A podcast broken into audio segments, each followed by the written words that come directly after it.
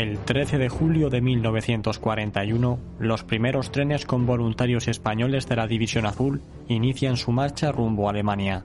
Tras haber recibido un breve entrenamiento en España de apenas 10 días, debido en parte a las prisas que tenían por si la campaña en Rusia terminaba antes de que pudiesen llegar, unos 18.000 hombres totalmente ilusionados estaban a punto de unirse al que era considerado como el mejor ejército del momento. A continuación en este programa vamos a ver cinco curiosidades que se produjeron durante los primeros meses de vida de la División Azul tales como el de sus primeras bajas, el problema que tuvieron con el uniforme alemán y el logotipo asignado, lo que la propaganda inglesa y soviética dijeron de ellos y muchos más.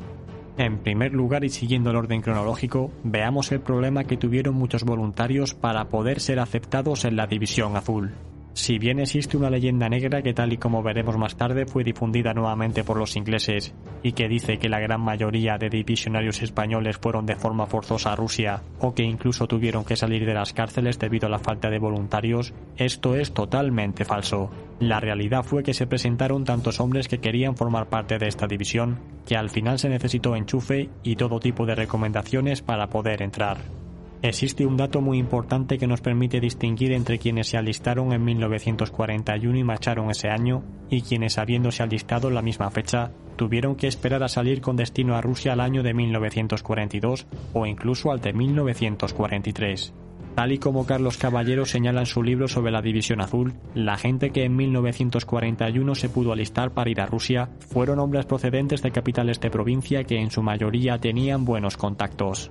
Posteriormente, en 1942, el peso ya recae en los distintos pueblos de la España rural.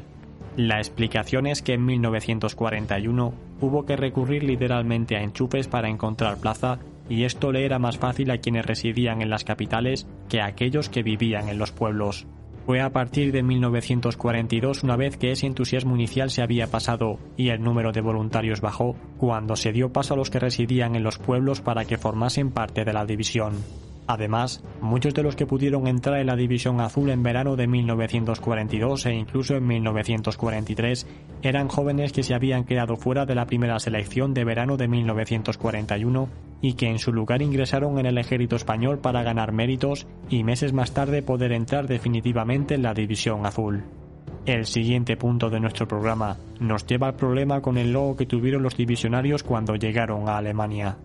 Todo comenzó cuando los españoles llegaron a las instalaciones de Grafenborg, en las que serían equipados con material de guerra alemán e instruidos por ellos antes de iniciar su marcha al frente del este. Allí fueron dotados con 15.000 fusiles del tipo Mauser 98K, 1.000 subfusiles MP40, unos 150 cañones y obuses de todo tipo, 550 ametralladoras MG34, además de morteros, pistolas, munición y otros materiales. Es en este apartado en el que historiadores y divulgadores con muy malas intenciones afirman que los españoles fueron despreciados porque no recibieron panzers, como si eso fuera lo normal en las divisiones de infantería. En cualquier caso, el momento más duro fue cuando se les entregó el que iba a ser su nuevo uniforme, siendo este el del ejército alemán. Así pues, tenían que deshacerse del español con el dolor que esto les causaba. Lo único que les consolaba era saber que pronto se les entregarían parches con la bandera española para que pudiesen distinguirse del resto.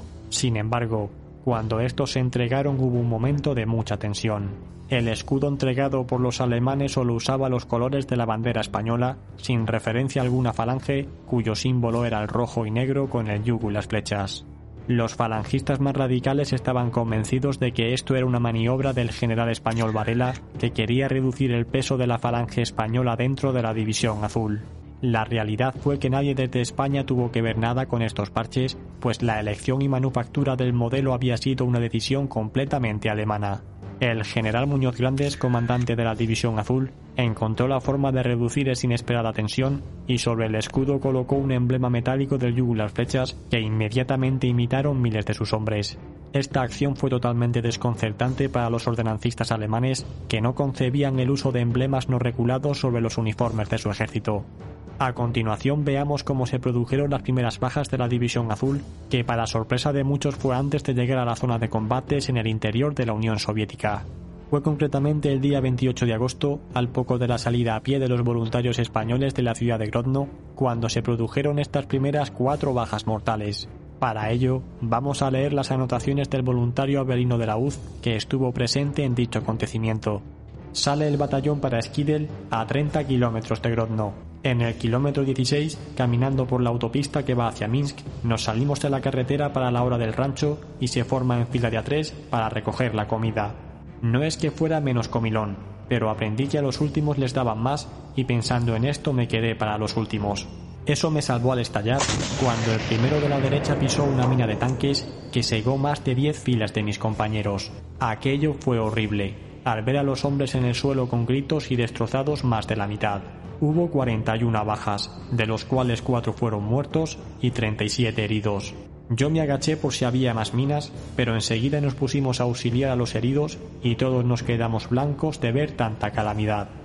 Aquellas fueron las primeras víctimas españolas que morían en acción de combate, aunque pueda tratarse más de un accidente que de un ataque directo, como ya en el mes de octubre se produciría. No se sabe con exactitud quién había colocado esa mina allí, pero lo más probable es que se tratase de guerrilleros comunistas polacos. El punto número 4 de este programa sobre curiosidades hace alusión a la gran cantidad de caballos que recibió la División Azul, que desbordó por completo a los españoles. Tal y como hemos dicho anteriormente, la División Azul fue dotado de numeroso material cuando estaban en el cuartel de Grafenborg, en Alemania. A partir de allí tendrían que transportar ellos mismos su material durante los cientos de kilómetros que los separaban del frente. Para ello la División Azul recibió un total de 6.000 caballos. Para que nos hagamos una idea, las 19 divisiones del ejército español que en esa fecha estaban en España, el número total de caballos y mulas que tenían era de unos 10.000 entre las 19 divisiones. Esto hizo como es normal que los equipos veterinarios de la División Azul se viesen completamente desbordados y lamentablemente muchos de estos caballos murieron por no recibir la atención adecuada. Además, hay otros dos elementos que hay que destacar con respecto a este tema.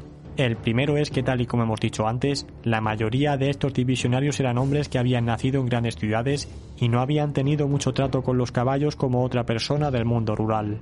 Por otro lado, un gran porcentaje de los caballos entregados a la División Azul venían de Serbia y los alemanes no habían tenido tiempo suficiente para adiestrarlos y tomarlos correctamente, por lo que tratar con ellos iba a ser más difícil de lo habitual. Aún a día de hoy, hay quien afirma que los españoles fueron discriminados y se les obligó a caminar cientos de kilómetros debido al desprecio alemán. Sin embargo, lo que no dicen es que del mismo modo que los españoles, hubo otras divisiones alemanas que iban delante o detrás de la División Azul y también marchaban a pie. Debido al precario sistema de ferrocarril soviético, el transporte en tren estaba reservado para el envío de municiones y materiales a las divisiones que se encontraban combatiendo en primera línea, mientras que las divisiones de refuerzo tenían que llegar a pie. El último punto del programa lo hemos dejado precisamente para hablar de la guerra de propaganda que hubo en contra de la División Azul precisamente por parte de los ingleses y los soviéticos, de la que todavía se alimentan personas con malas intenciones. A través de una emisora de radio que emitía en español denominada emisora pirenaica, la inteligencia británica emitía lo siguiente para dañar la moral en España. El envío a Alemania de la división de voluntarios es considerado por todos como una farsa. Varios centenares de voluntarios ya han tenido que volver a España. La alimentación de la división es insuficiente, de manera que han tenido que pedir el suministro de víveres a España. Otra serie de rumores que difundían para intranquilizar a los familiares de los soldados era que hombres de la División Azul habían sido detenidos y fusilados por espionaje. Decían además que la División Azul se encontraba en combate delante de San Petersburgo en un sitio peligrosísimo y que habían tenido inmensas pérdidas y que también en otros frentes como el de Kiev habían muerto más de 600 españoles. Los rusos por su parte crearon diferentes artículos en los que se quería desprestigiar completamente a los divisionarios españoles de cara a la opinión pública rusa y mundial. En este caso se aludía a que se había capturado un par de desertores de la División Azul y que estos habían afirmado que se trataba de una unidad completamente mercenaria cuyos miembros saqueaban sin piedad a la población de la franja de la línea de frente y que se comportaban como matones, ladrones y violadores. De los oficiales se decía que trataban con brutalidad a unos soldados que solo pensaban en desertar.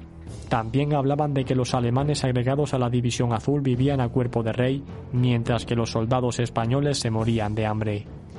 Este tipo de noticias emitidas por radio o por prensa escrita se estuvieron difundiendo durante todo el tiempo que estuvo la División Azul en Rusia, creando una leyenda negra en torno a ella que todavía a día de hoy sigue presente. Espero sinceramente que todas estas curiosidades sacadas del libro de Carlos Caballero Jurado sobre la División Azul os hayan resultado interesantes y os anuncio que pronto estaremos con él para analizar este episodio de la historia de España. Gracias a todos por formar parte de esta comunidad, especialmente a los patrocinadores que hacen esto posible. Suscríbete y comparte este programa si te ha gustado y nos vemos como siempre cada miércoles y domingo. Hasta pronto.